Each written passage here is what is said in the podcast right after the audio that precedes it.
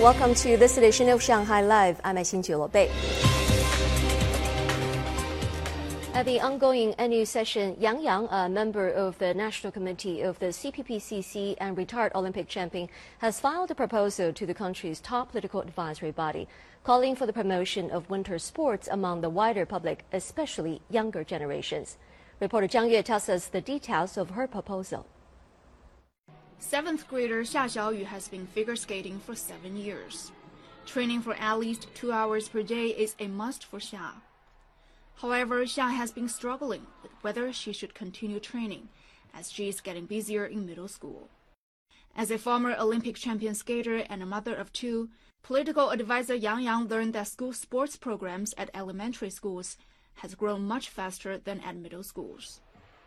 Facing the stress of entering a better high school and college, many middle school students have to give up the sports that they had been practicing since their early childhood.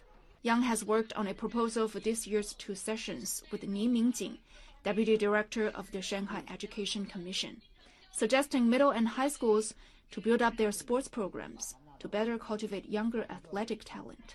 It's important to have uh, the league, uh, especially the school league, in winter sports. Last couple of years, we can see more uh, events for the young kids but there is a, uh, something missing. It's, a, it's the school league, because sports is, uh, especially winter sports, is not only winning. It's also about the culture, the excitement, about the team spirit, about the excellency, about uh, cheering for each other, respect the rules.